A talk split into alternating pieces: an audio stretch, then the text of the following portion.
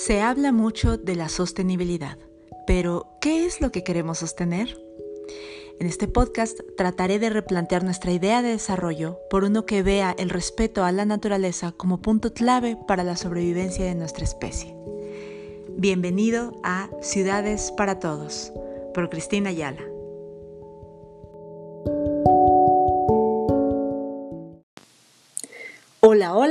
Muy buenas tardes o días o noches, no sé en qué momento me estén escuchando, en cualquier caso, que se le están pasando muy bien. Eh, este es el capítulo número 7 de el podcast Ciudades para Todos. Bienvenidos y fíjense, el día de hoy quiero tocar un tema que en Instagram, los que no me sigan en Instagram ya saben que pueden ir a arroba cristagram con doble S. Eh, en Instagram me estuvieron pidiendo mucho que hablara de este tema, que es el agua y el asunto de que está cotizando en la bolsa. El tema es que yo no sé mucho de esto. De hecho, en el podcast que acabo de grabar, se van a dar cuenta, como pregunto mucho, porque en realidad, pues me parece interesantísimo, pero no es mi expertise. Y yo siempre que no me siento completamente experta en un tema, prefiero preguntarle a alguien que sí lo sea. Para eso, el día de hoy invité a mi amiga Nancy Juárez. Ella es licenciada en Economía y Finanzas, tiene cinco años de experiencia en el sector financiero en diversas áreas, como en el sector privado, en el Banco de México, trabajó en la caja de, casa de bolsa y la banca de desarrollo. En Instagram también es creadora de contenido. Ella es Adulting Life Blog, en donde comparte información para llevar una vida más sustentable, más saludable, libre de tóxicos, es vegana.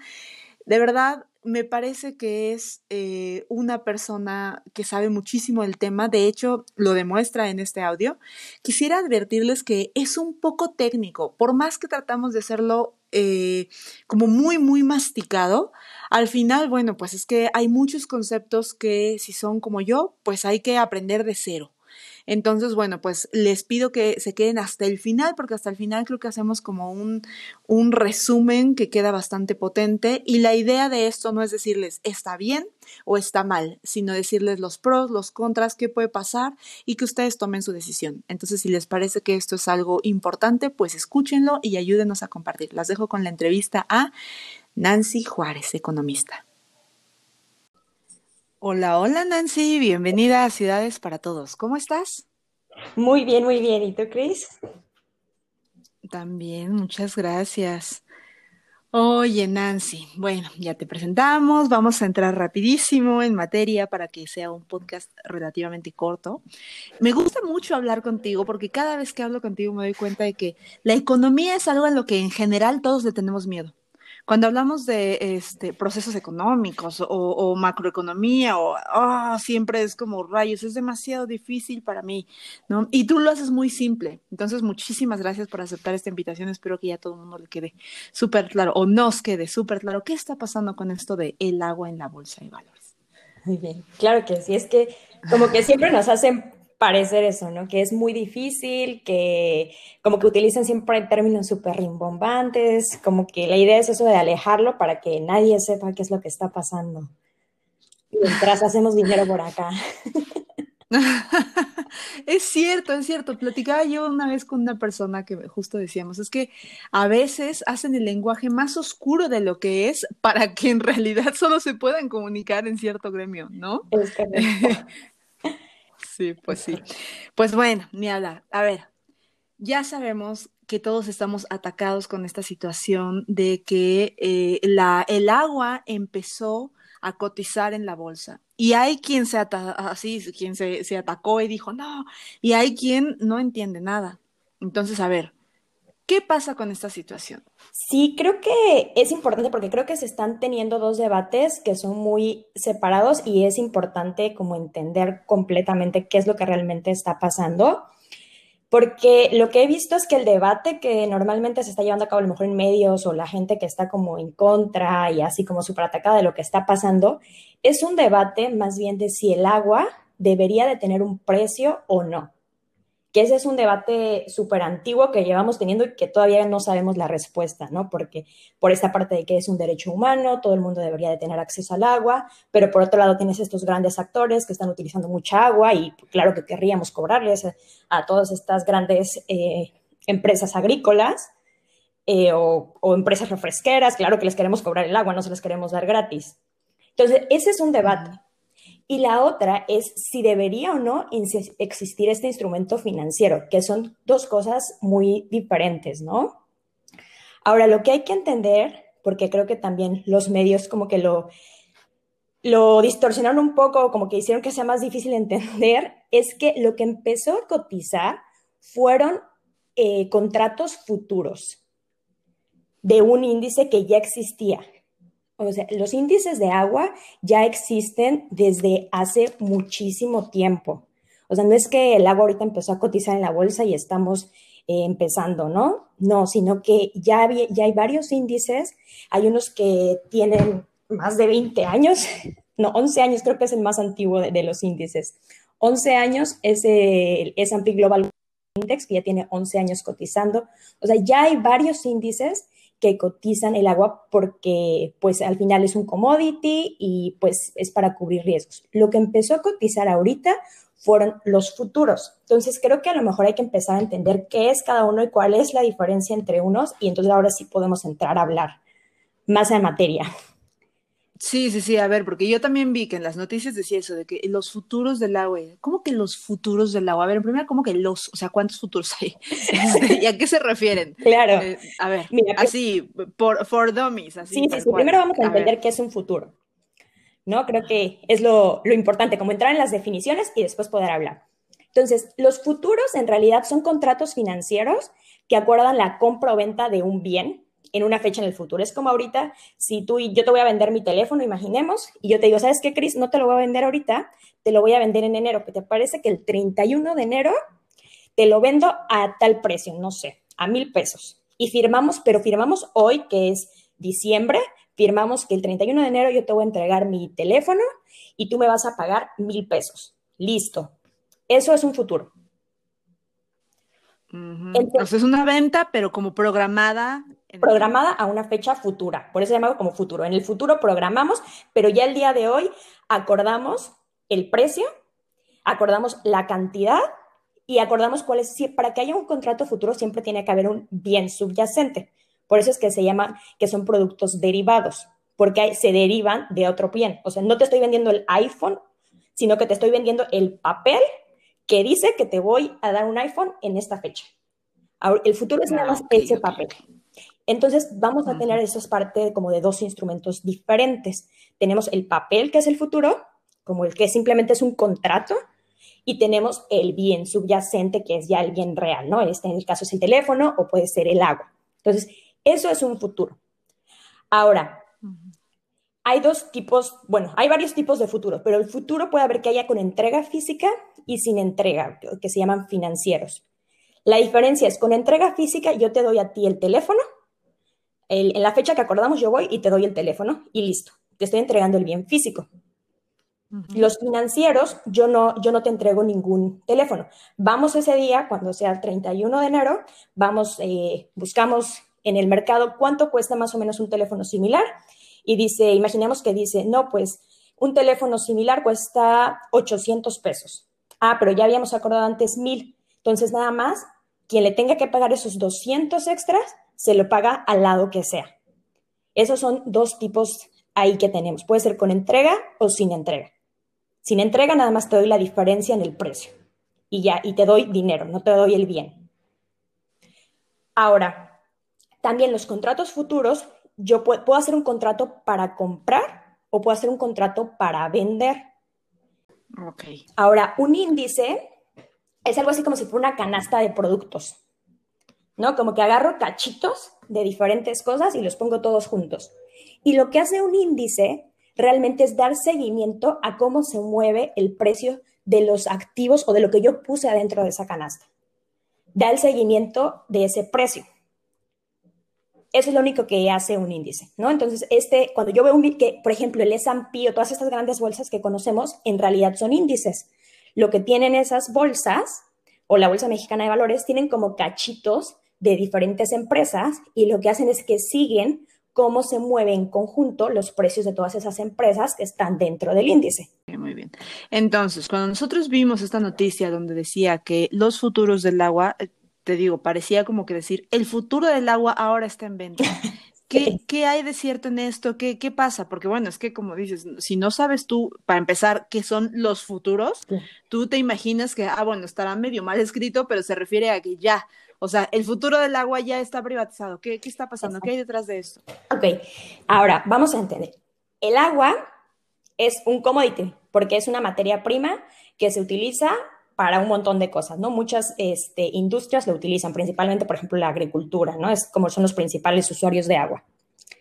Entonces, desde hace algún tiempo se empezaron a dar cuenta de que, oye, pues si es un commodity y hay derechos de agua, ¿verdad? Porque, eh, pues yo puedo vender esos derechos de agua. Y en muchos países los derechos de agua se pueden vender.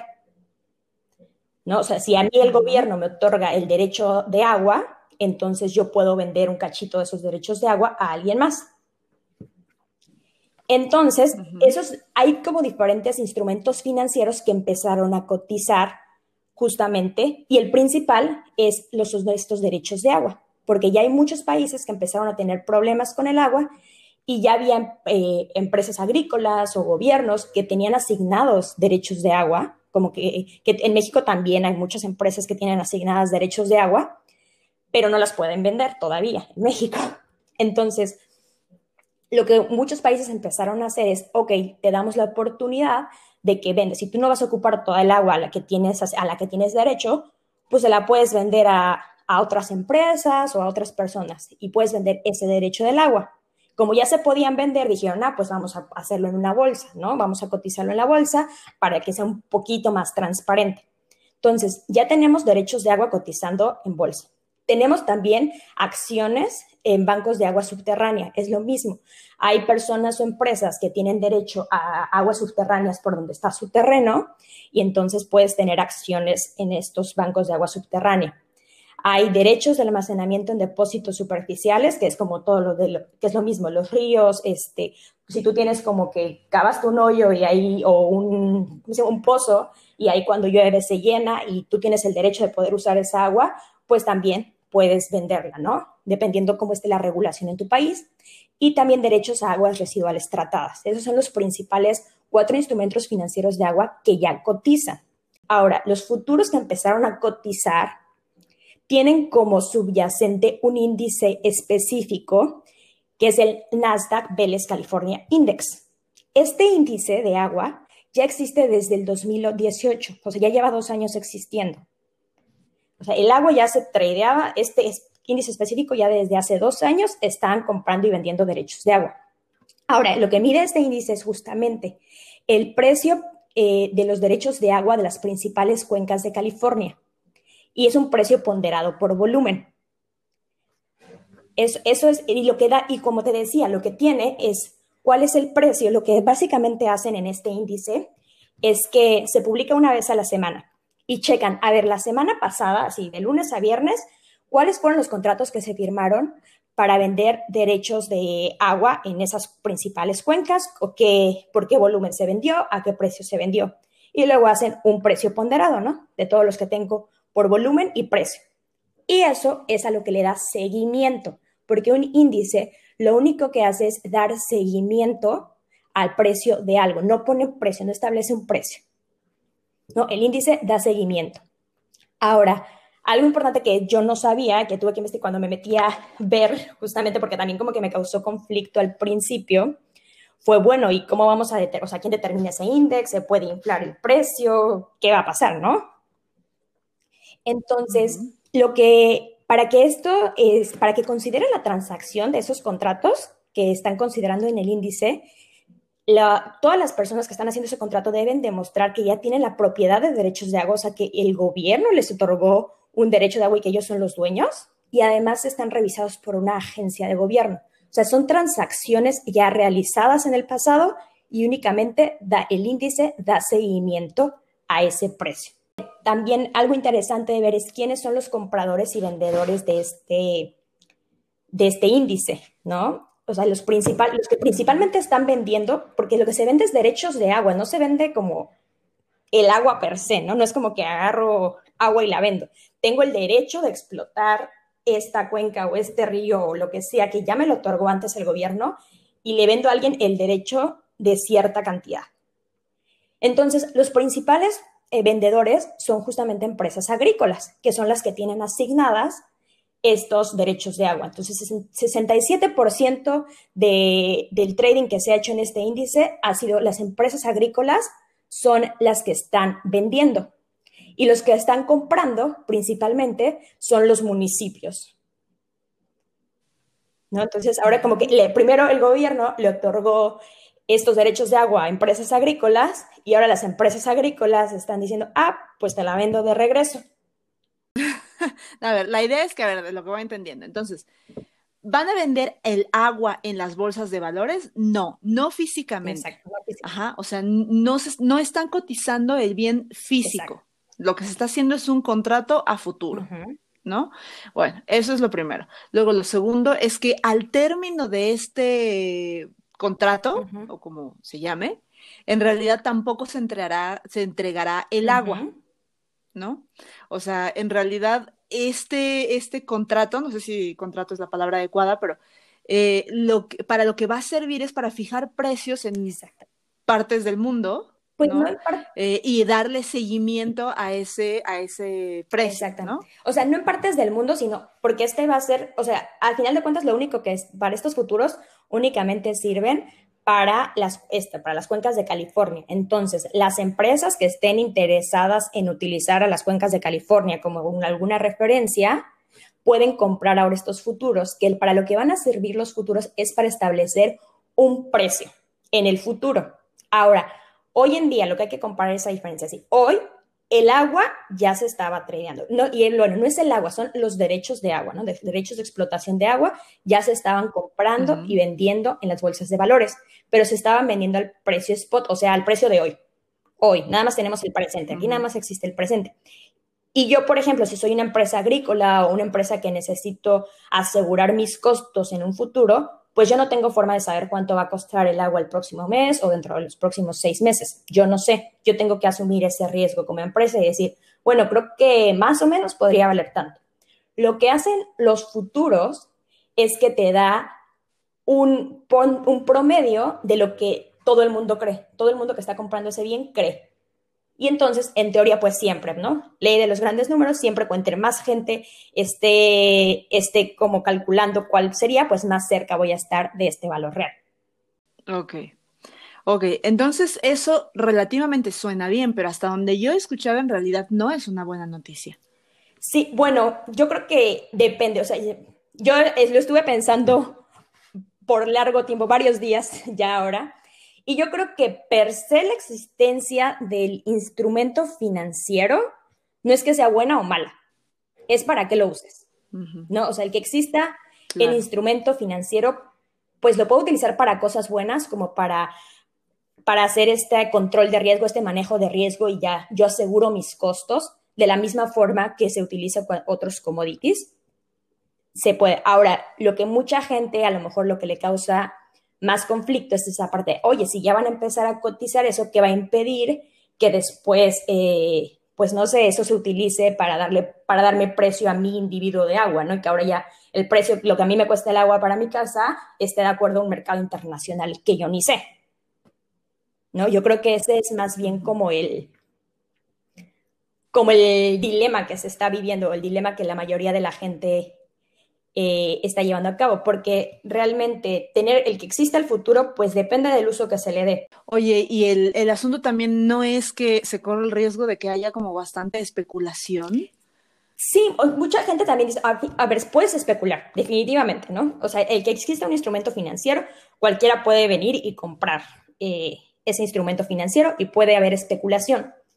Y entonces puedes afectar el precio del futuro y entonces puedes hacer esta burbuja especulativa, ¿no? Que todo el mundo le tiene miedo, pero no es diferente al, a la especulación que se puede llevar a cabo en cualquier otro instrumento. O sea, yo puedo especular con el agua puedo especular, o puedo especular con el maíz. Pero eso puede pasar, si te das cuenta, el efecto en la economía es por el hecho de que estas empresas estén invirtiendo en ese bien que realmente no valía lo que creíamos. Y eso puede pasar con cualquier bien o con cualquier empresa. O sea, existe definitivamente un riesgo, como existe un riesgo con cualquier otro recurso, eh, y eso es algo que eh, evidentemente se tiene que vigilar. Ahí depende más bien, es regulación, es cómo, cómo, haya la, cómo esté la regulación financiera, que se permita, que no se permita, y también pues los controles de riesgo, ¿no? Que hay ahora en los bancos o en los fondos de pensiones, a qué sí se les permite invertir, en qué no se les permite invertir. Ok, entonces, no se está vendiendo el agua como tal, eh, se está haciendo un índice que va a fijar un precio y para darle seguimiento. Eh, ¿Esto aplica en México? O sea, porque ya, ya nos dijiste que en realidad esto aplica como para California, pero ¿esto aplica en México o significa que también México o el agua mexicana va a cotizar en la bolsa de valores? Exacto. Esa es una gran pregunta, justamente. La realidad es, ¿cómo nos afecta a nosotros como mexicanos ahorita que haya empezado a cotizar? Pues en realidad ahorita no nos afecta en nada porque no se, no se está utilizando para nada ese índice ni esos futuros hoy.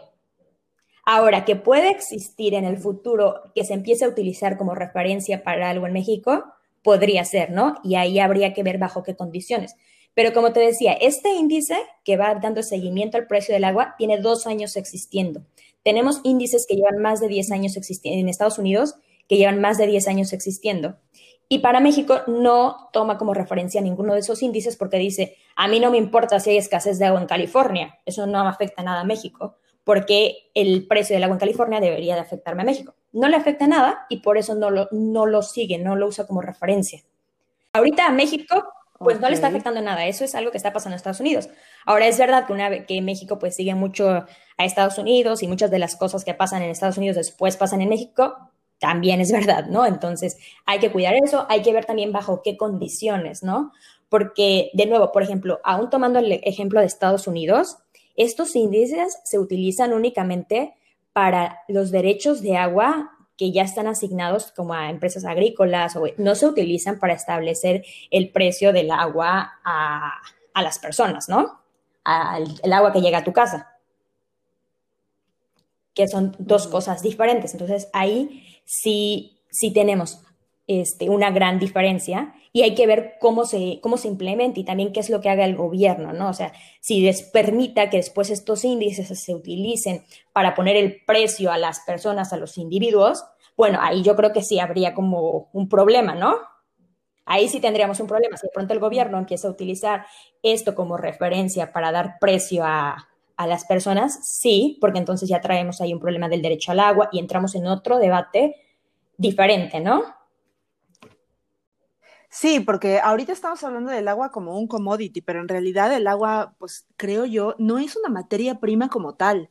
O sea, a ver, la gente puede vivir sin diferentes materias primas. O sea, tú puedes vivir sin petróleo, ¿no? Bueno, sabemos que no va a ser sencillo, ¿no? O sea, pero bueno, hay otras formas de obtener energía o este ¿qué otra cosa? No sé, sin oro, ¿no? Entiendo que a lo mejor hay, muchas industrias que dependen de esto.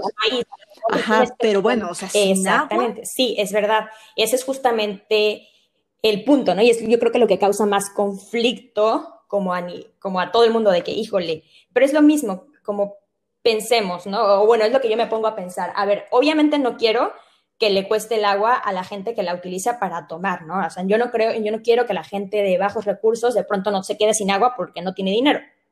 Obvia, eso no es justo y obviamente ya estamos hablando de un derecho humano.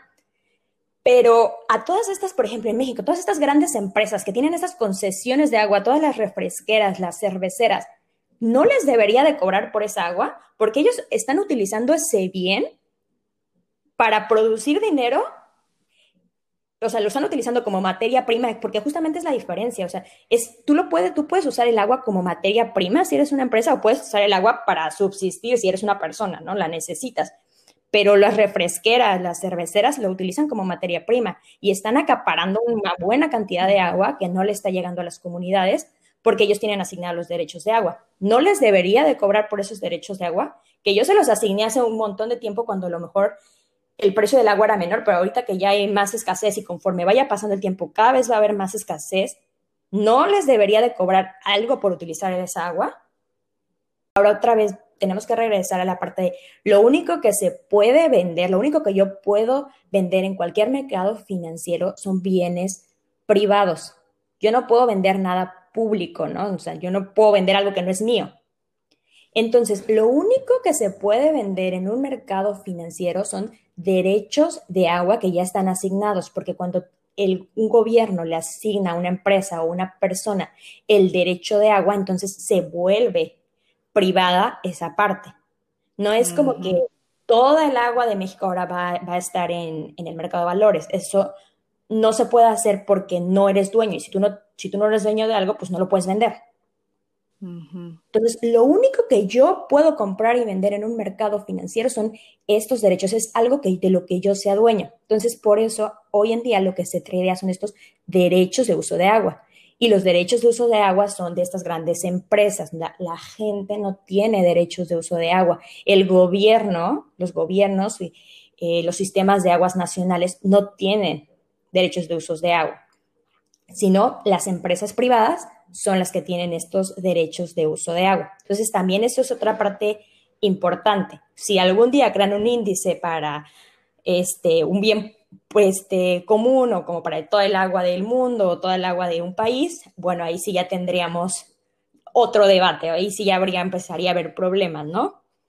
Pero aquí es únicamente esa pequeña parte que ya se está privatizando, que ese es otro debate, si se debería o no poder privatizar una parte del agua que en teoría es de todos, ¿no?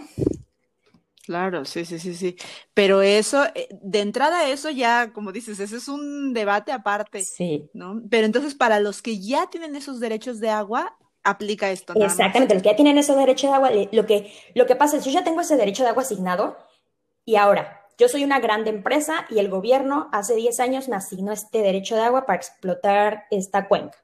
Y yo digo, ¿sabes qué? No lo estoy ocupando todo voy a vender y generar un ingreso de esa agua que yo tengo.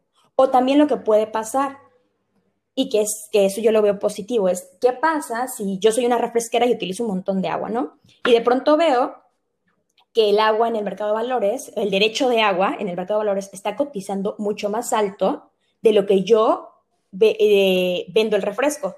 Oye, yo puedo generar mayor ingreso por vender mi derecho de agua ah, pues me conviene vender el derecho de agua. O yo soy una empresa que utiliza mucha agua, una empresa agrícola, y veo que el agua está carísima, comprar los derechos de agua y yo no tengo derechos de agua suficiente para lo que estoy produciendo.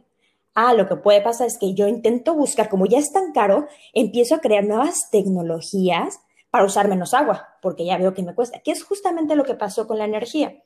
Lo que pasó con la energía es el precio del petróleo empezó a subir muchísimo, estábamos a más de 100 dólares antes del 2014. Entonces dijeron, ¿sabes qué?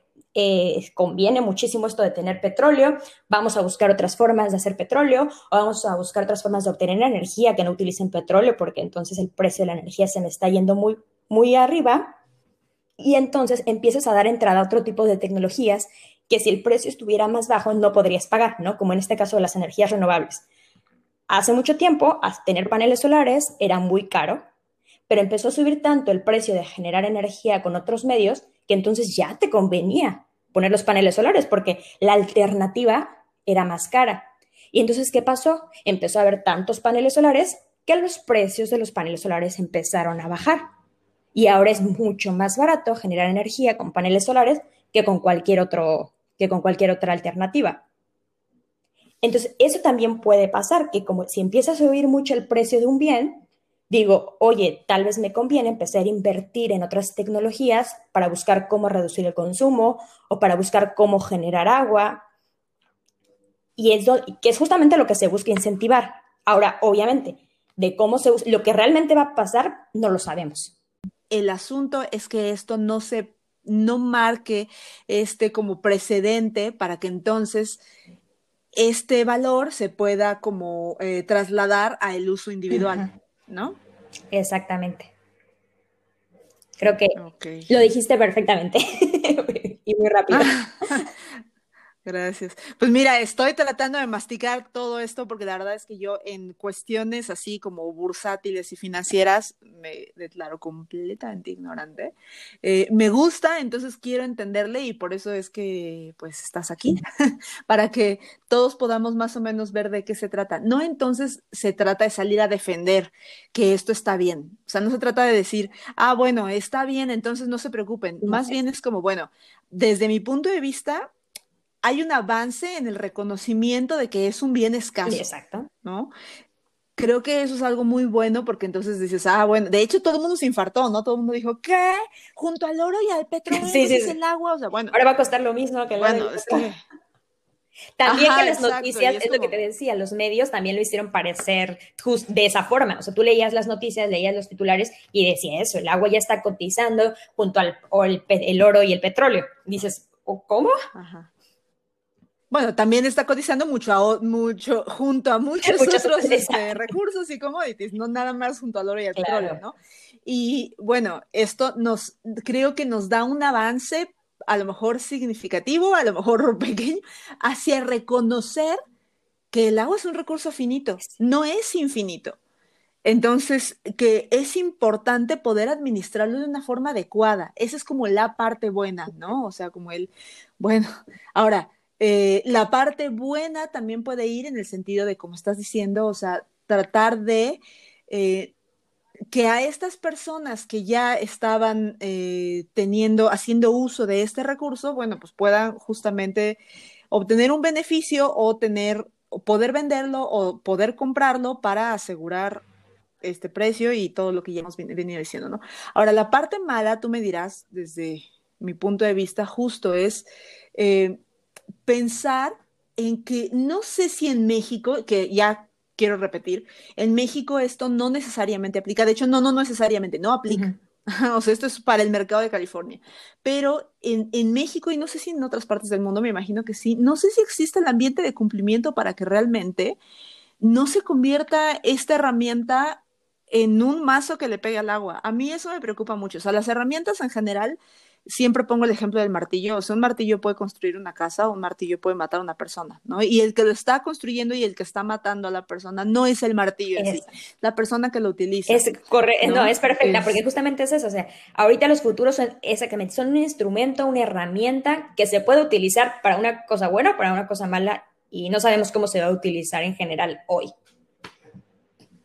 Claro, nuestra desconfianza en las instituciones, que en México es altísima y es histórica y es bastante fundamentada, la desconfianza en las instituciones que nosotros tenemos nos hace pensar, pues mal, siempre.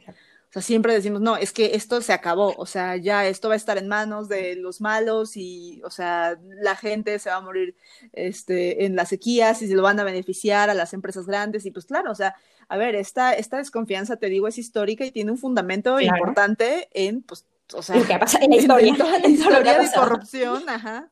Exactamente. Entonces, pero bueno, habría que empezar por decir, yo siempre cito a Ostrom, en, en, cada ocasión que puedo, pero en esta ocasión lo voy a citar diferente, que es como, a ver, nosotros tenemos que empezar pensando que, eh, que podemos hacer esta, este intercambio de conocimiento con las personas que, están involucradas, en este caso en la administración de un bien tan importante, ¿no?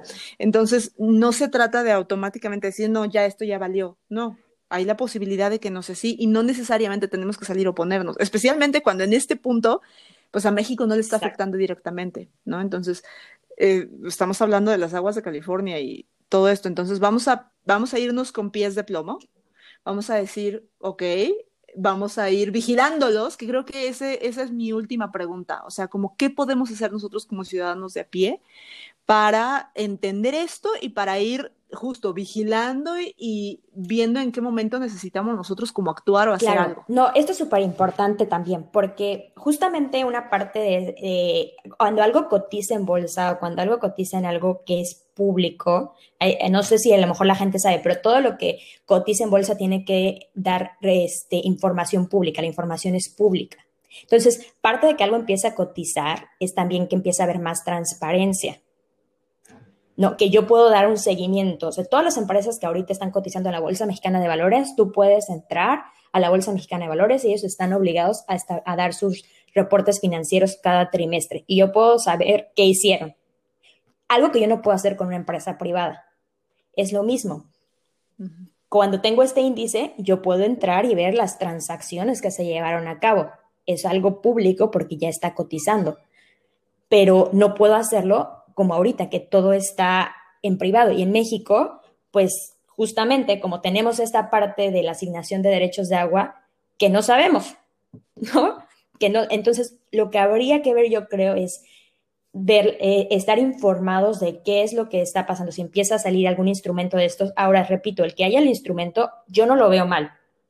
O sea, yo no veo que es lo mismo, es una herramienta, yo no veo que sea mal. Si empezara a ver un índice de aguas en México, de estos derechos de, de, explotación de agua en México, yo no lo vería mal. ¿Por qué? Porque ahora yo podría ver qué empresas tienen asignados cuántos derechos de agua, ¿no? Tal empresa tiene asignado esto y esto.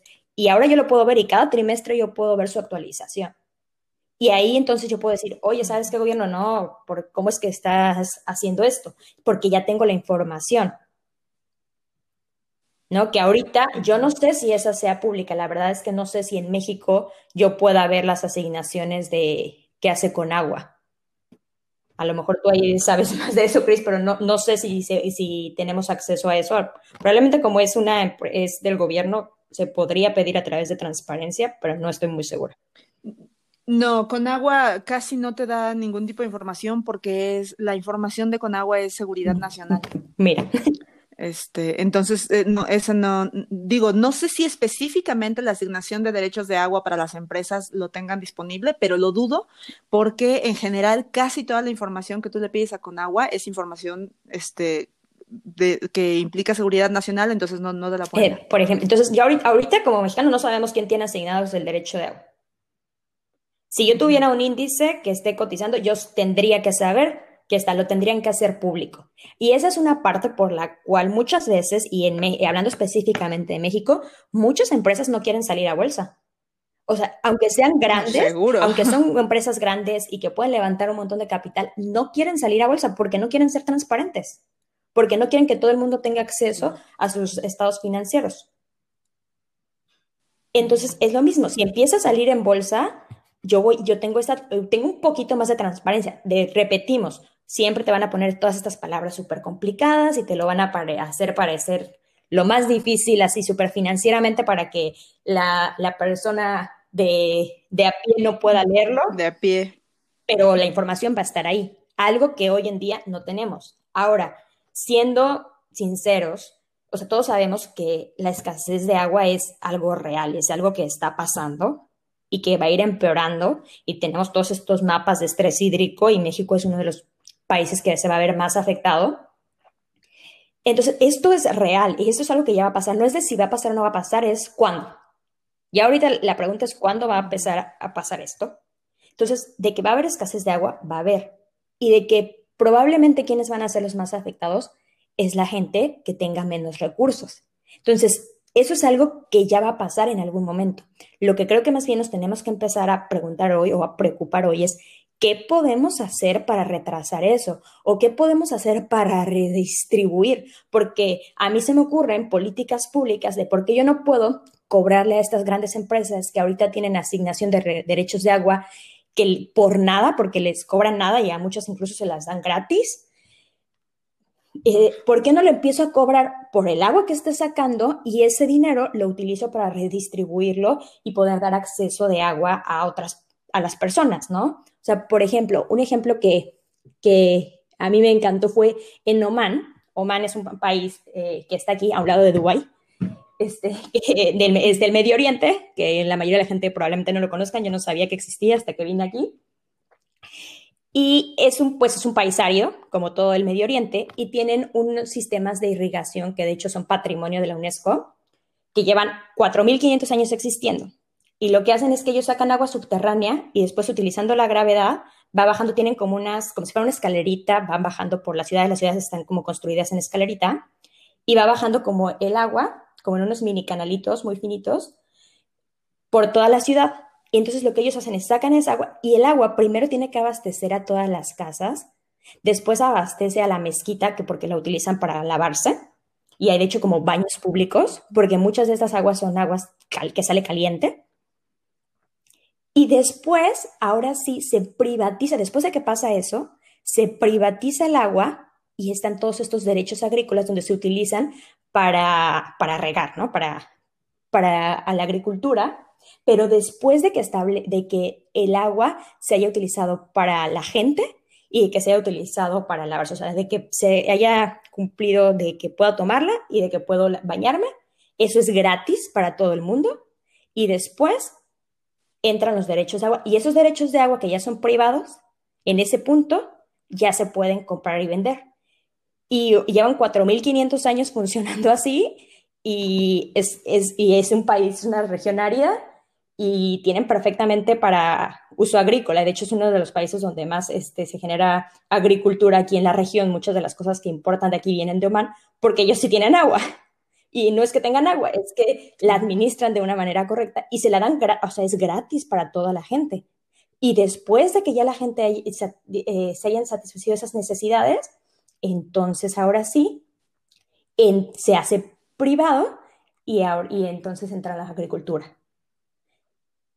Y el hecho de que haya este incentivo de que tú puedas, como gran empresa, vender tu derecho del agua o la parte del derecho del agua que no estás utilizando, a ti te incentiva a utilizar menos agua en tus procesos. O sea, si, yo digo, ah, pues puedo obtener este ingreso extra de esa venta, pues entonces yo trato de que no gastar mucha agua para hacer lo que sea que esté haciendo, producir, este, fabricar, hacer agricultura. Y entonces todavía me sobra y puedo tener un ingreso extra. Entonces eso, bueno, pues también fue... Exactamente, eso yo creo que es justamente el punto. O sea, que deberíamos, o lo que yo pienso es que deberíamos de, sí, de dejar que estos derechos de agua, que este valor privado, que este dinero que le cueste, que este precio para las empresas, mientras que para la gente no. Por eso utilizaba este ejemplo de Oman, que es justamente lo que hace y lo ha venido haciendo por un montón de años y le está funcionando. ¿no? O sea, para la gente es gratis, para uso doméstico es gratis, pero para las empresas cuesta.